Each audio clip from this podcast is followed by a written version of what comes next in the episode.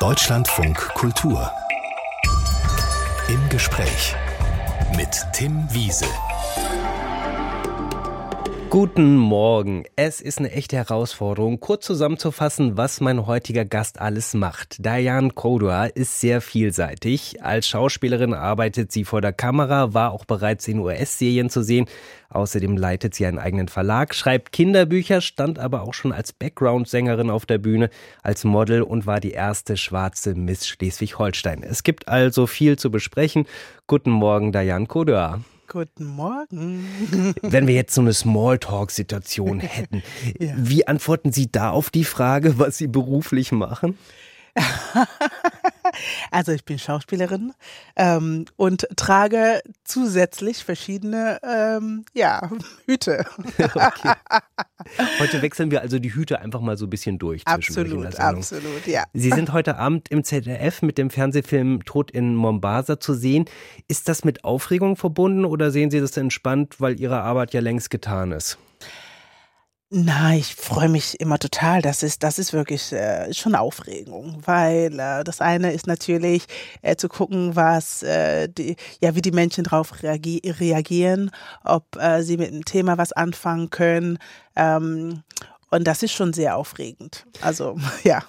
Diane Kodor ist heute Abend im ZDF neben Heino Ferch in dem Film Tod in Mombasa zu sehen.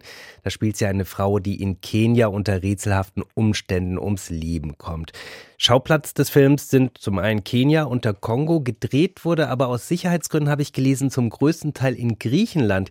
Hat sich das irgendwie merkwürdig angefühlt? ich war schon sehr überrascht. So was? Griechenland? Ähm, aber sieht man da hier überhaupt nicht. Also ich war total äh, überrascht, äh, dass Griechenland doch so schöne, interessante äh, Plätze bietet, äh, wo man auch Kenia darstellen darf und kann. Ja.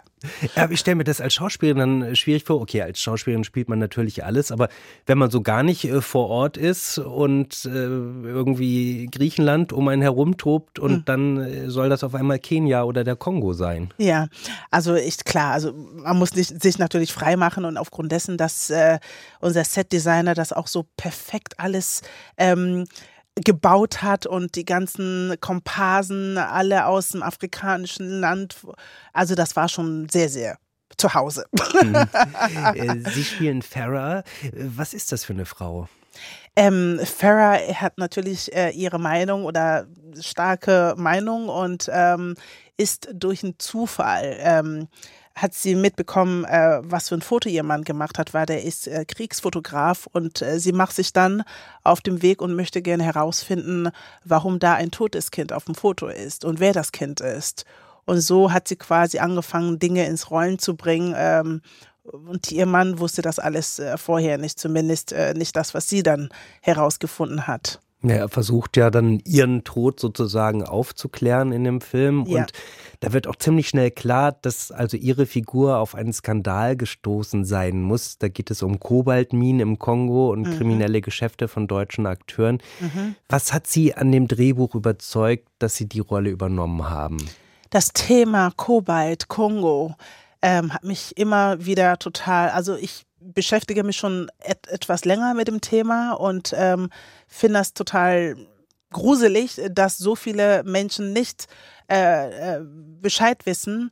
Und ähm, wir wollen natürlich alle unsere Elektroautos und unsere Handys und äh, viele Leute wissen gar nicht, ähm, wo dann eben die ganzen Sachen herkommen, was sie benötigen, um eben Elektroauto herzustellen oder eben Handy oder iPad und, und, und.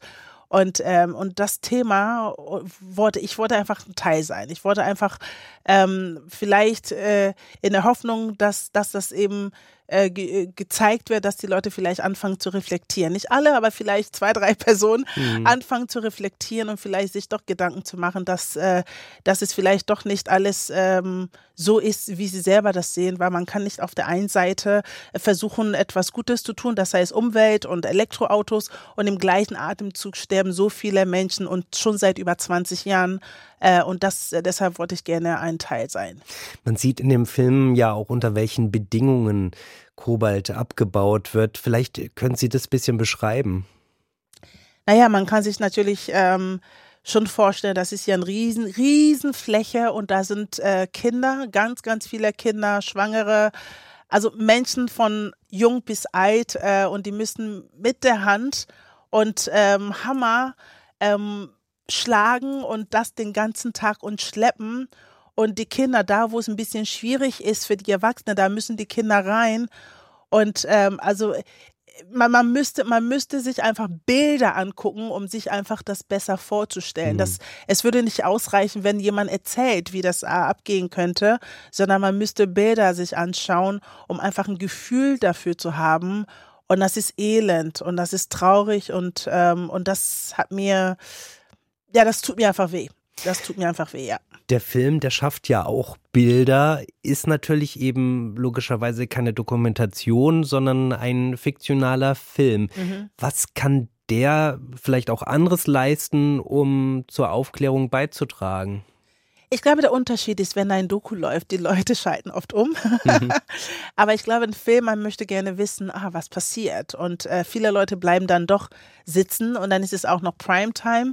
Das heißt, die Kombination aus ähm, Storytelling und dann im gleichen Atemzug dann auch etwas den Menschen mitzugeben, glaube ich, dass es vielleicht dazu äh, beitragen könnte, dass doch viele Leute sitzen bleiben und äh, um einfach zuhören, weil man muss auch ehrlich gesagt äh, gestehen, das ist, also man schaut einfach in dem Moment auch in, im Spiegel. Mhm. Man die Leute, die dann eben nicht Bescheid wissen, werden auf einmal wachgerüttelt. Und ich glaube, das ist manchmal ganz wichtig, weil wir können nicht alle ähm, blind durch die Welt laufen, sondern manchmal muss man einfach mal wachgerüttelt werden, damit man anfängt, vielleicht mal äh, ein bisschen zu reflektieren.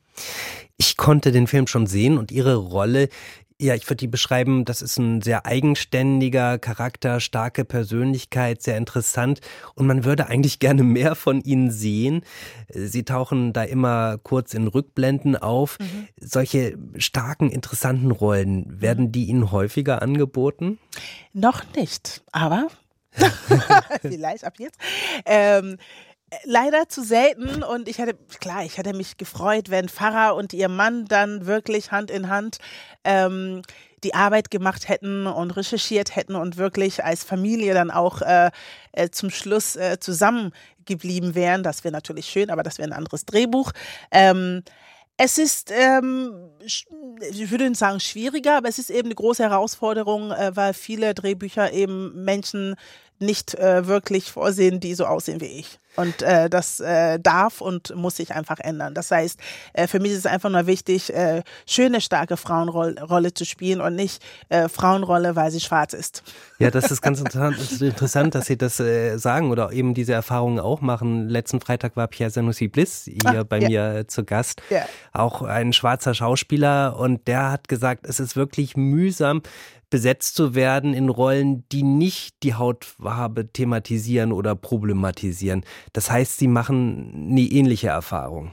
Ja, ich glaube, die Erfahrungen machen ganz, ganz viele Menschen, also schwarze Schauspieler, Schauspielerinnen. Und ähm, ich sage mal, der Weg ist das Ziel und äh, wir bleiben dran. Und ich glaube, das ist einfach wichtig, dass die äh, ProduzentInnen, CasterInnen und, und, und, dass sie sich trauen, dass die DrehbuchautorInnen, dass sie sich einfach trauen, äh, auch Rollen zu schreiben, äh, die wirklich nicht spezifisch für Schwarze geschrieben werden, sondern für Menschen, äh, für Frauen, für Männer, ähm, weil ich glaube, das ist das, worum es geht. Ich möchte einfach Stories erzählen. Ich möchte gute Geschichten erzählen.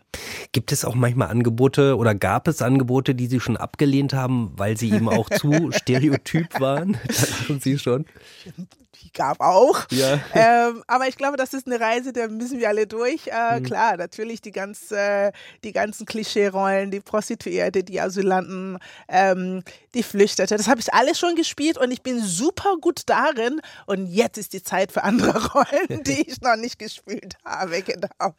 Ich bin die beste Geflüchtete überhaupt. und jetzt aber auch mal gespannt, die Ärztin zu sein zum Beispiel oder, oder was auch immer, die Busfahrerin oder es gibt ja natürlich viele Möglichkeiten. Diane Kodoa wurde in Ghana geboren, in der Hauptstadt Accra. Dort hat sie auch die ersten zehn Jahre ihres Lebens verbracht.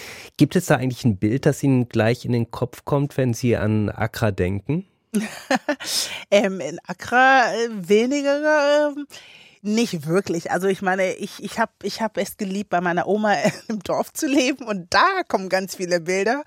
Und unter anderem, wie wir Kinder äh, äh, gerne Mangos geklaut haben.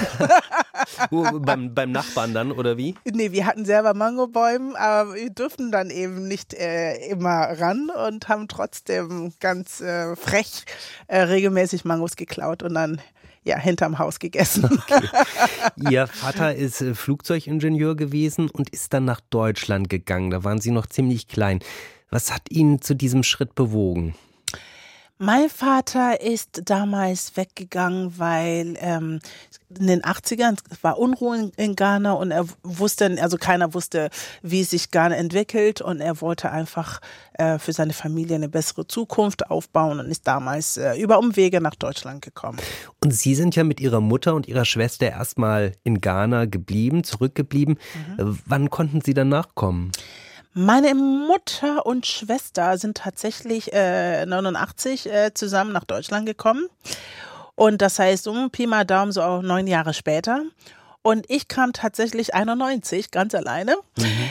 Mit einem Schild um den Hals, darauf stand mein Name und wohin ich fliegen würde. Und dann wurde ich damals am Flughafen übermittelt, also die Stewardess äh, übergeben und bin dann eben äh, nach Deutschland geflogen.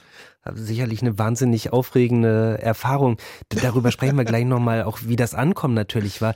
Was mich interessiert, also Ihre Familie war sozusagen weg. Sie waren dann bei der Oma, haben Sie gerade erzählt. Mhm. Wie haben Sie das dann erlebt, quasi getrennt zu sein? Das ging ja dann auch zwei Jahre, glaube ich, ne? Ja, ähm, es war schwierig, weil ich natürlich die ersten Wochen wahnsinnig viel geweint habe und gedacht habe, oh, oh, oh, jetzt sind die weg. Und ich glaube, so nach, nach zwei, drei ja, vielleicht acht, neun Wochen habe ich die auch schon fast vergessen. Also das war dann so, okay, die sind weg, die, werden, die hat mich vergessen und jetzt bleibe ich hier. So, mhm. das war für mich erledigt, ähm, bis ich dann tatsächlich äh, von heute auf morgen von meinem Onkel äh, dann gesagt bekommen habe, dass ich nach Deutschland äh, fliegen würde. Und das äh, hat mir überhaupt nicht gefallen. Das ist ja fast eine ähnliche Situation. Sie haben ein Kinderbuch geschrieben, das heißt Odo und der Beginn einer großen Reise. Und da lebt ja das Mädchen Odo eigentlich genau das. Ne? Ihre Mutter will mit ihr aus Ghana auswandern. Das Mädchen möchte das eigentlich nicht, weil sie sich dort sehr wohl fühlt und ihre Freunde hat. Mhm. Äh, was ist Ihnen da durch den Kopf gegangen? Warum hat sich bei Ihnen im Prinzip alles dagegen gesperrt? Ähm, ich muss dazu sagen, das Buch äh, Odor und der Beginn einer großen Reise, also äh, beide Bücher Odor und ähm, das zweite Odor und der Beginn einer großen Reise, das sind quasi meine Kindheitserinnerungen. Mhm. Ich muss alles verarbeiten. Ähm, es ist einfach schwierig, weil ich mir überhaupt nicht vorstellen konnte, was Deutschland, äh, was ist Deutschland und warum. Und äh, ich hab, es war mir schon klar, dass wahnsinnig viele weiße Menschen hier leben und es war mir auch klar, dass ich, dass die Menschen hier andere Sprache sprechen und das alles wollte ich nicht. Ich hatte Angst, dass ich dann eben keine Freunde habe. Ich hatte Angst, dass ich die Sprache niemals äh, sprechen könnte. Und ich, ich, hatte überhaupt gar keine Vorstellung. Und warum sollte ich auf einmal weg? Es geht mir doch so gut. Mhm. Und ähm, all die Sachen haben mir wahnsinnig viel Angst äh, gemacht, ja. Und dann kam dieser 15. März 1991, glaube ich. ja. Sie mit dem Schild um den Hals, wie wir gerade gehört haben, sind in Deutschland angekommen. Was für eine Erinnerung haben Sie sonst noch an den Tag, außer an diese aufregende Reise? Ähm, die Reise war insofern wahnsinnig aufregend. Ich kann mich noch erinnern, ich bekam im Flugzeug Joghurt und äh, zum ersten Mal Joghurt. Ich habe nicht gegessen und hatte Angst, dass ich Ärger kriegen könnte und habe das unterm Tisch gestellt. ähm, peinlich. Äh, und dann kam ich irgendwann an und ich weiß noch, wie ich das war so, ich, ich, ich, war, ich war so in einer, in einer Trance. Ich wusste natürlich damals nicht, was es bedeutet, weil ich drumherum Menschen gehört habe, dass die sprechen. Ich habe nur nichts verstanden und das war so wie so lauter so wuschi wuschi und ich dachte so, oh mein Gott, also hier ist Deutschland. Und dann gucke ich drumherum und dachte so, wo sind denn die ganzen Schwarzen? Weil in Afrika hört man auch von den Onkels und irgendwelchen Verwandten, ja, wir gehen to Europe. We are going to Europe. Alle mhm. sind in Europe. So, und jetzt komme ich hier an und kein Mensch ist da. Und, ähm, und dann lief ich da rum mit meinem Puffärmelkleid und dachte so, oh mein Gott, das ist also Deutschland. Aha. Und dann habe ich gesehen, habe ich meine Schwester gesehen. Und die kannte ich ja. Und das war dann so, oh, ein Lichtblick. Und dann habe ich meine Mutter gesehen. Und dann dachte ich so, oh, wow, guck mal, die sieht total anders aus. Und dann sah ich einen Mann und ich dachte so, oh Gott, das muss wohl mein Vater sein. Stimmt, den hatten sie ja Jahre gar nicht gesehen und gar nie richtig erlebt, ne, weil er so früh gegangen ist genau, nach Deutschland. Genau, ja. Sie, sie waren ja dann mit Ihrer Familie in Kiel.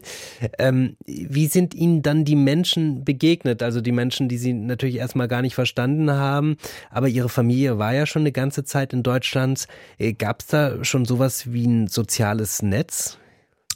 Ja, also die, äh, ich sag mal so, The Ghana Clan, äh, die haben sich wahnsinnig äh, breit gemacht in Kiel, also zu, damals. Ähm, aber was mein Vater ganz zu Beginn äh, gesagt hat, war, egal wie, sieh zu, dass du ganz viele deutsche Freunde hast. Das hat mein Vater, glaube ich, innerhalb von einer Woche schon gesagt. Und ich habe gedacht, wieso denn? Und jetzt verstehe ich, warum er wollte, dass meine Schwester und ich, also sie hat ja schon Deutsch gesprochen, weil sie ja schon zwei Jahre zuvor äh, in, in Kiel war. Und ähm, deshalb, ich bin angekommen und ich habe dann direkt zu Hause angefangen, äh, Deutsch zu lernen. Äh, meine Schwester hat mir geholfen. Ich habe wahnsinnig viel Zeichentrick geguckt und habe mir mal Sachen aufgeschrieben, was ich gehört habe. Aber drumherum, die Menschen, die meine Eltern kannten, die ganzen Europäer, die waren wahnsinnig ähm, empathisch, haben mir wahnsinnig geholfen. Ein Freund von, von meinem Vater, der hat mich ständig jedes, jedes Mal, wenn er gesehen hat, oh, demnächst hast du Ferien, hat er für mich Kurse bei, in der Volkshochschule gekauft. Und ich musste dann abends hin. Das habe ich gehasst. Aber welches Kind geht schon dauernd auch mal extra in die Schule, ne? Richtig. Und, äh, und ich dachte so, Herr Rüdiger, das kann doch nicht angehen. Und er hat gesagt so, das ist wichtig. Deutsch, wichtig. Und ich so, ja, das habe ich verstanden. Und das heißt, wir wurden wahnsinnig gut aufgenommen in Kiel. Und wie war das in der Schule mit den Mitschülerinnen und Mitschülern? Haben Sie da eine ähnliche Erfahrung gemacht? Ach, die Schule, das war dann eher so ein anderes Ding. Ne? Das war schon hart, ähm, weil Kinder oder Jugendliche, das werden ja keine Kinder mehr, können ja auch wahnsinnig äh, nicht empathisch sein und mhm. sehr rassistisch sein. Ähm, und dementsprechend, das waren so die Anfänge, wo ich überhaupt das Wort Rassismus gehört habe, wo ich überhaupt äh, mitbekommen habe, dass ich doch anders bin als alle anderen und ähm, weil ich einfach nicht dazugehöre. Und das haben die mir auch ganz schnell äh, klar gemacht, ja. Das heißt, die wollten nicht mit ihnen sprechen, spielen oder? Spielen und ähm, ne, lauter so, ich wurde so ausgelacht, guck doch mal hier, die da hinten und äh, bestimmte Wörter will ich jetzt natürlich nicht äh, wiederholen, aber mhm. dann, das war dann so immer so diese Ausgrenzung und äh, mit dir wollen wir nicht spielen und ähm, aber nach und nach ähm, habe ich natürlich dann auch geguckt, dass ich mich dann auch äh, verteidige. Und das waren so die Sachen, was meine Schwester mir, äh, oder die Sachen, die meine Schwester mir gleich gesagt hat, die, du wirst beschimpft werden, aber du darfst niemals deinen Mund halten, du musst sofort draufschlagen.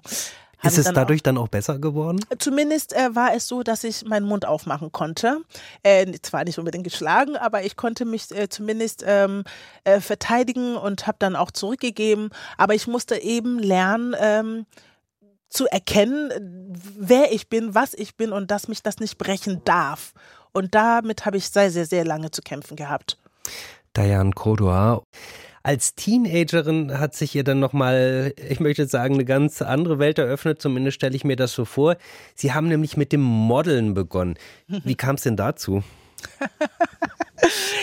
Ähm, es war ein Zufall. Meine Mutter hat damals ähm, als äh, Schneiderin äh, gearbeitet in Kiel und die wollten jemanden haben, um die Sachen anzuprobieren. Und dann sagte meine Mutter, meine Tochter, die isst nichts, die ist voll dünn, die kann das machen. Und dann bin ich eingeladen worden, habe angezogen, es passte und ich habe damals in Kiel ähm, für 400 Mark damals durfte ich dann so eine Modelschule besuchen, wie man geht, gerade läuft. Und äh, das Geld habe ich, hab ich, mir damals ausgeliehen äh, von Freunden von uns. Und dann äh, so hat es äh, hat es quasi angefangen und, ähm, und nach und nach wurde ich tatsächlich durch diese Erfahrung selbstbewusster ich fing nicht mehr an, weil natürlich, wenn man so groß ist und ich musste zwei Klassen wiederholen, das heißt, ich bin immer so krumm gelaufen mhm. und dann wurde man auch so ausgegrenzt. Und durch diese Erfahrung, Model zu sein, die Bühne zu genießen, habe ich gedacht, ach Wahnsinn, guck mal, jetzt kannst du gerade laufen. Mhm. Und das finden die Leute sogar sehr, sehr gut. Und so habe ich tatsächlich gelernt zu erkennen, wer ich sein kann und wer ich bin, ja. Und Sie haben dann die Schule auch durchschritten und sind nicht mehr geduckt durch die Gänge gelaufen. Ta ja, tatsächlich. Auf einmal war das nicht mehr so, ja, guck mal die und mit dir wollen wir nicht spielen, sondern hey, willst du heute mal mit uns abchillen und so. Und ich dachte so, ja, ja, natürlich. Hm.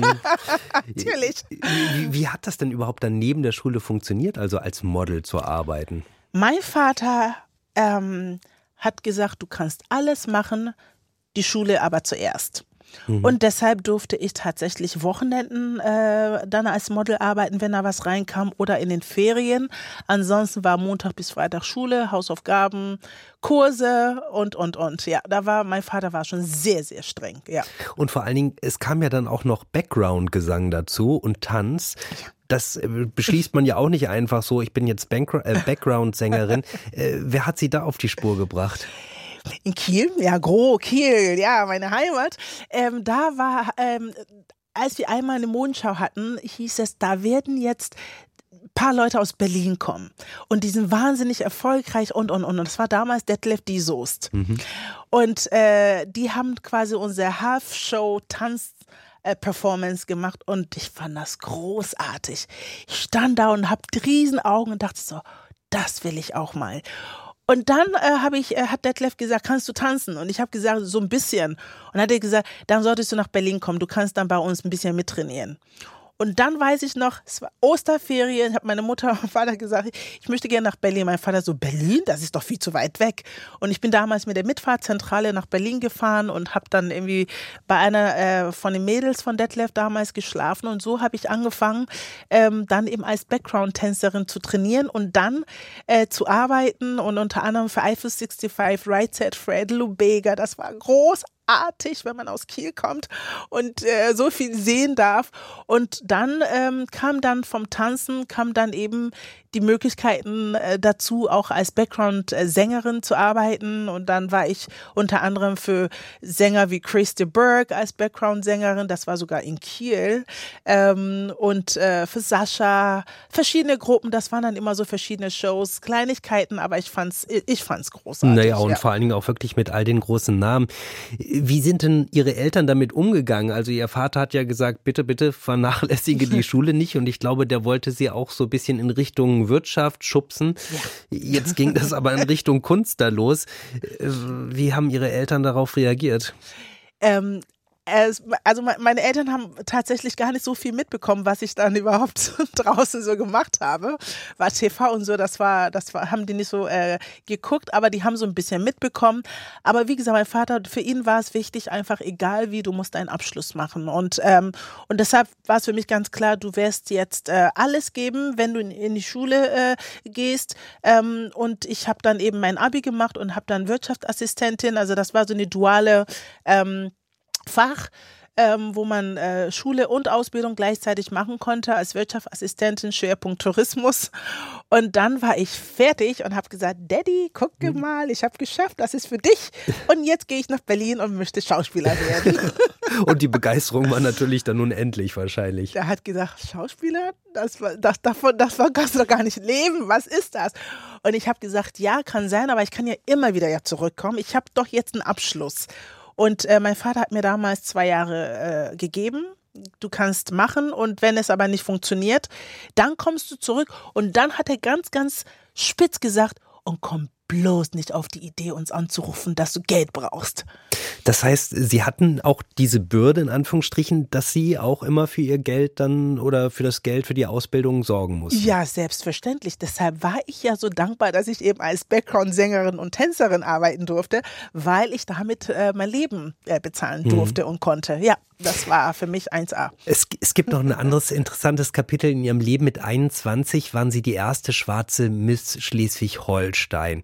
Und diese Welt der Misswahlen, die ist ja, sagen wir mal, teilweise ein bisschen speziell. Mhm. Und Sie haben auch nicht nur gute Erfahrungen gemacht. Was ist Ihnen da widerfahren? Puh, die Zeit, ja. Ähm, Misswahl. Also für mich war es wichtig und eigentlich auch sehr, sehr spontan mitmachen zu wollen. Es gab nämlich, wenn man weiterkommt und gewinnt, Urlaub. Hm. Gran Canaria, das war für mich mein Ziel. Aber die Erfahrung dahin hat mich äh, wahnsinnig geprägt, ähm, weil ich so viel, also man denkt natürlich gerade so junge Menschen, her, so Heranwachsenden, wir sind weltoffen und man merkt immer, ein Ort, wo so viele Frauen auf einmal sind, da, da wird komplett ganz anders gekämpft. Und äh, die waren viele, viele, nicht alle, viele waren schon sehr rassistisch, mhm. aber natürlich ähm, wahrscheinlich, weil es um, es war ein Competition. Und jeder und jede musste gucken, ähm, was kann ich tun, um sie auszunocken.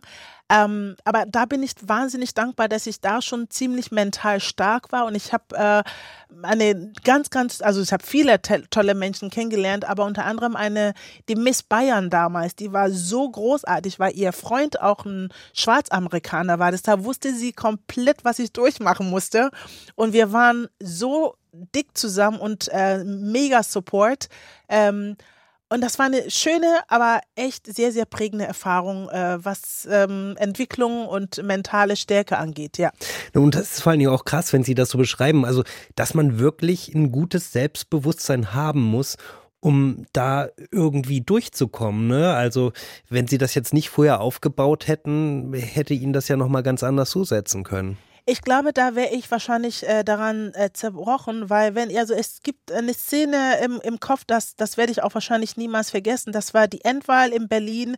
Meine Familie, das, wir haben einen Riesentisch, Tanten, Onkel, das war, ich war so stolz, so viele schwarze Menschen in einem Raum zu haben. Und dann äh, war ein bestimmter Mist dann ausgeschieden und äh, da waren natürlich äh, ein paar Menschen äh, von der Familie, die haben laut geschrien, schmeiß doch mal raus. Das Wort mhm. will ich nicht nennen. Und das hat mir richtig wehgetan, weil ich war auf der Bühne und meine Eltern saßen unten, meine Onkel, die Tanten, ähm, Cousine, Cousin, meine Schwester. Also das hat mir richtig wehgetan. Und ich, ich musste dann eben trotzdem lächeln und gut drauf sein und positiv eingestimmt sein. Und, ähm, und da, da, da, da musste ich lernen, stark zu bleiben. Einfach mhm. stark zu bleiben, weil weil bestimmte Sachen einen Menschen einfach kaputt machen können ja. oder brechen können. Nachvollziehbarerweise und wirklich eine bittere Erfahrung.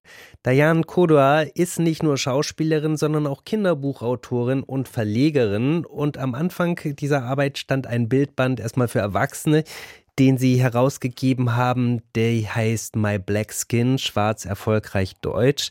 In dem werden afrodeutsche Persönlichkeiten porträtiert, zum Beispiel der Sternekoch Nelson Müller. Wie ist die Idee für dieses Projekt entstanden? Die Idee. Ähm, ich bin 2004 nach Los Angeles gegangen und das war für mich ein Kulturschock, totaler Flash. Auf einmal so viele schwarze Menschen äh, auf einmal. Und ähm, ich bin insgesamt fünf Jahre in Los Angeles gewesen und die Zeit hat mich wahnsinnig geprägt. Ich habe gesehen, was schwarze Menschen machen können. Mhm. Und äh, das sind einfach Bilder, die ich äh, hier in Deutschland äh, nicht kannte. Und dann äh, kam ich zurück und habe ein Konzept äh, geschrieben, weil ich gedacht habe, wo sind denn unsere schwarze Vorbilder in Deutschland? Und so kam die Idee und habe dann 25 schwarze äh, Menschen zusammen äh, ja, gefunden und äh, unser Hamburger Fotograf Thomas Leidig hat dann großartige Fotos gemacht und daraus ist dann eben das erste äh, Bildband entstanden und dann eben ähm, fünf Jahre später dann das zweite Bildband äh, Mein Blackskin Lebensreisen. Ähm, ja, um einfach schwarze Menschen sichtbarer zu machen, ja. Dieses Sichtbarmachen, ist das auch die Idee, die Sie mit Ihren Kinderbüchern verbinden? Oder was sind da die Themen, mit denen Sie sich beschäftigen, die Ihnen wichtig sind?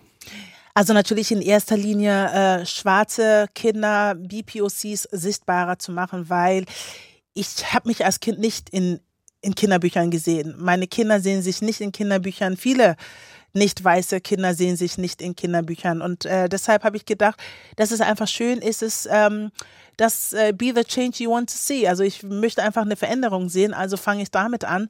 Aber die Idee mit den Kinderbüchern war tatsächlich, dass mein Sohn mich irgendwann fragte, warum alle Kinder in seinen Kinderbüchern weiß sind. Mhm. Und das war für mich ähm, quasi ein, ein Schubs zu sagen, ja, schau doch mal, weil ich als Kind auch oder als Jugendliche auch mein Vater auch mal die Frage gestellt habe, die konnte er mir auch nicht beantworten. Ähm, und deshalb habe ich gedacht, das möchte ich gerne machen. Ich möchte gerne, dass Kinder automatisch lernen, auch andere Kinder zu sehen, die nicht so sind, wie sie gewohnt sind. Ähm, und so ist es für mich einfach die beste Möglichkeit, Vielfalt auf so eine entspannte, äh, empathische Art ähm, allen Kindern ähm, zu zeigen und ähm, ja zu vermitteln. Eines ihrer Bücher heißt Wenn meine Haare sprechen könnten. Ja. Die Heldin, das ist die siebenjährige Akuma. Ich weiß nicht, ob ich das richtig ausspreche Perfekt. oder. Okay. Und die begegnet der Welt eben mit einem sehr großen Herzen, aber muss eben auch erfahren, wie anstrengend es ist, wenn ihr immer wieder ungefragt fremde Leute in die Haare fassen. Eine Erfahrung, die ja viele schwarze Menschen teilen. Wie geht ihre Heldin damit um? Ähm, meine Heldin Akuma äh, muss natürlich lernen, auch eine Stimme zu haben und die auch einzusetzen, zu nutzen. Und das ist auch das, was ich in dem Buch auch vermitteln möchte. Natürlich haben wir, habe ich meine Protagonistin Akuma, die nicht mag, wenn wildfremde Menschen ihre Haare anfassen. Aber im gleichen Atemzug ist es äh, für alle Kinder wie wichtig es ist, dass sie lernen, Nein zu sagen, wenn sie etwas nicht möchten, weil ich meine Lesungen, wenn ich Lesungen habe, ich habe auch weiße Kinder, die zu mir kommen und sagen, ich mache nicht, wenn Tante XY, Onkel XY mhm. mir ständig in die Wange kneift und sagt, du bist aber so groß geworden. Ja. Das mögen Kinder nicht und das ist das, worum es geht, den Kindern damit zu helfen, hey, es ist okay, Nein zu sagen und wir Erwachsene, wir müssen lernen. Und Akuma mit ihren Haaren, sie mag es nicht. Und ich habe selber die Erfahrung, dass Menschen meine Haare anfassen, meine Kinder, die äh, Haare von meinen Kindern anfassen. Und ich erlebe regelmäßig, dass ich Briefe bekomme, E-Mails bekomme von Leuten, die das auch erleben. Übrigens auch weiße Leute, die vielleicht rote Haare haben oder große Locken haben. Und es ist wichtig, den Kindern zu sagen, hey, du musst dir das nicht gefallen lassen. Sag einfach nein und steh dazu. Und das hilft auch in den Kindergarten, den Kindern äh, das beizubringen. Und das ist ja auch toll, wenn Sie eben sagen, mit diesem Empowerment sind eigentlich alle gemeint. Und äh, wir hatten das ja vorhin auch schon bei den Filmen, ne, dass es ja eigentlich auch nicht darum geht, dass jetzt eben äh, Schwarze, dass da immer die Hautfarbe thematisiert wird, sondern mhm. dass es Themen äh, um Themen geht, die uns alle betrifft, aber dass eben schwarze Menschen genauso vorkommen wie alle anderen auch. Mhm. Wenn wir aber nochmal auf dieses Empowerment Empowerment von People of Color eingehen. Auf ihrer Homepage habe ich ähm, eine interessante Aufforderung gefunden, mhm. die sie an die junge schwarze Generation in Deutschland richten. Und zwar lautet die, engagiert euch, verleugnet eure Herkunft nicht, aber schiebt nicht jede Schwierigkeit auf eure schwarze Hautfarbe. Mhm. Sehen Sie da eine Tendenz, dass das so oft passiert? Ähm, oft kann ich heute nicht sagen. Es ist ein Statement, den ich ähm, vor ein paar, ein paar Jahren äh, gegeben habe, weil ich die Erfahrung gemacht habe. Das heißt, ich habe viele, äh, ich habe, ich mache Workshops in Schulen und oft rede ich natürlich mit junge ähm, Schwarze oder nicht nur Schwarze, sondern auch allgemein Menschen äh, mit Einwanderungsgeschichte und viele sagen, na ja, das und das würde ich gerne machen, aber ich kann das bestimmt nicht, weil ich aus da und da komme. Mhm. Und das ist das, äh, warum ich äh, das auch gesagt habe, weil es einfach, ich kenne es ja selber. Viele Sachen, viele Türen sind für mich zu, aber ich kämpfe trotzdem und versuche meine Hautfarbe, weil die ist da. Meine Hautfarbe, das ist das, was es ist. Das ist das, was mich ausmacht. Also versuche ich das erstmal beiseite zu schieben und einfach nur durch meine Arbeit zu gucken, dass ich trotzdem reinkomme. Und das ist das, was ich versuche auch zu reflektieren und auch meinen Leuten mitzuteilen. Es wird nicht immer einfach sein. Manchmal kriegst du Nein, weil du so aussiehst, wie du aussiehst. Aber manchmal kriegst du auch Ja, gerade weil du so aussiehst, wie du aussiehst. Also müssen wir einfach gucken, das Beste draus zu machen. Weil wenn ich anfangen würde, meine alle Neins auf die Hautfarbe zu schieben, dann kann ich ja gleich einpacken. Weil die hm. Neins kriege ich jeden Tag. Auf der anderen Seite gibt es natürlich eben, das haben Sie ja auch beschrieben, diese Erfahrung mit Rassismus. Rechtsradikale Parteien erfahren Zuspruch, mhm. nicht nur, aber auch hier in Deutschland. Es mhm. gab dieses unsägliche Geheimtreffen in Potsdam, wo über Vertreibungsfantasien debattiert wurde. Mhm. Wie viel Sorge bereitet Ihnen das? Es macht mir Angst. Es macht mir Angst. Ähm, ich war natürlich nicht dabei, ich saß nicht äh, dort und habe mitbekommen, was sie genau erzählt haben. Aber es macht mir Angst, weil ich bin hier aufgewachsen. Ähm, meine Kinder sind hier geboren, wachsen hier auf und ähm, es, es ist unruhig. Also es macht mich ein bisschen mental und ein bisschen unruhig und ich, ich also ich, ich glaube nicht, dass das eintreten könnte, weil ich sehe ja die Stimmen, die da draußen sind, die Menschen, die rausgehen, die, ähm, die, die für ihre Freunde kämpfen und ich, ich hoffe einfach, dass dass wir alle kollektiv irgendwie schaffen, empathisch uns gegenüberzutreten, aber ähm, es ist gruselig. Es ist gruselig, weil ich natürlich nicht weiß, wie sich das alles weiterentwickeln könnte. Ja. Ihr Verlag, der heißt Gratitude Verlag, also Dankbarkeit übersetzt. Warum Dankbarkeit? ich finde, im Leben können wir für so vieles dankbar sein. Also die Tatsache, dass wir geboren sind, da bin ich schon dankbar. Die Tatsache, dass wir, es geht uns gut. Es ist nicht alles perfekt. Und ähm, in meinem Leben habe ich vieles, ähm, viele schöne Erfahrungen machen dürfen. Viele Menschen haben mir geholfen. Und äh, ich sehe Dinge nicht als äh, selbstverständlich. Ähm, und deshalb gehe ich einfach Dankbarkeit, äh, mit Dankbarkeit durch die Welt. Und ähm, ja, deshalb war es für mich klar. Dazu kommt auch noch, ich schreibe seit Jahren Dankbarkeitsjournal. Mhm. Äh, also habe ich gedacht, irgendwas mit Dankbarkeit finde ich schön. Und dann ist Gratitude äh, Verlag daraus geworden, ja. Ja, das ist ein guter Tipp, dass man abends tatsächlich mal überlegt, was war eigentlich schön und gut an dem Tag, ja. dass man eben da auch dankbar sein kann. Total, total, total, ja. Ich werde auf jeden Fall aufschreiben. Ich bin dankbar für dieses Gespräch gewesen. Diane Kodua, vielen Dank dafür heute Vormittag hier im Deutschland von Kultur. Und wir empfehlen natürlich nochmal heute Abend Ihren Film Tod in Mombasa, der um 20 Uhr im ZDF läuft. Viel Erfolg Ihnen weiterhin mit Ihrem Verlag und Ihren Projekten. Ich bedanke mich und äh, ja, liebe Grüße aus Hamburg.